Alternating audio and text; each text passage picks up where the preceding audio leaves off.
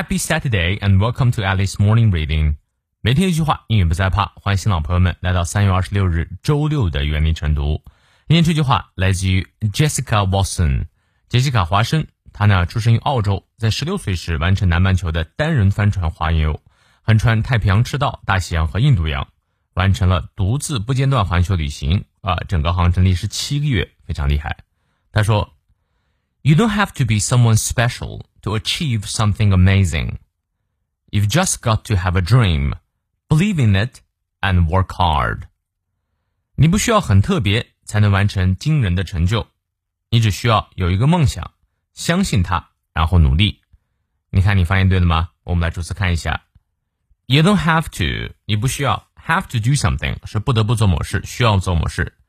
You don't have to be someone，你不需要成为这样的人。什么样的人呢？Special，哎， 这个 someone 不定代词出现的时候，修饰它的形容词放在后面啊。Someone special to achieve something amazing 啊，成为一个特殊的人去 achieve 实现哎 something amazing，amazing 也是放到后面啊。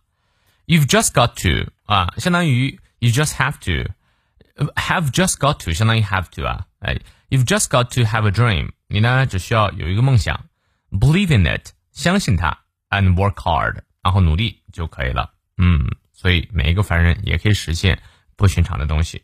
好，让我们来看一下其中的发音知识点。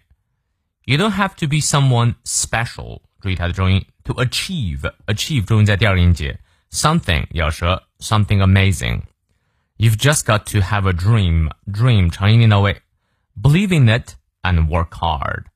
好，从头到尾我们来过两遍。You don't have to be someone special to achieve something amazing. You've just got to have a dream, believe in it, and work hard.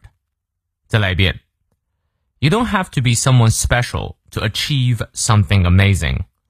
You've just got to have a dream, believe in it, and work hard. 希望这段话对你有所启发。你们有任何问题，我们六点半的晨读直播不见不散。See you later.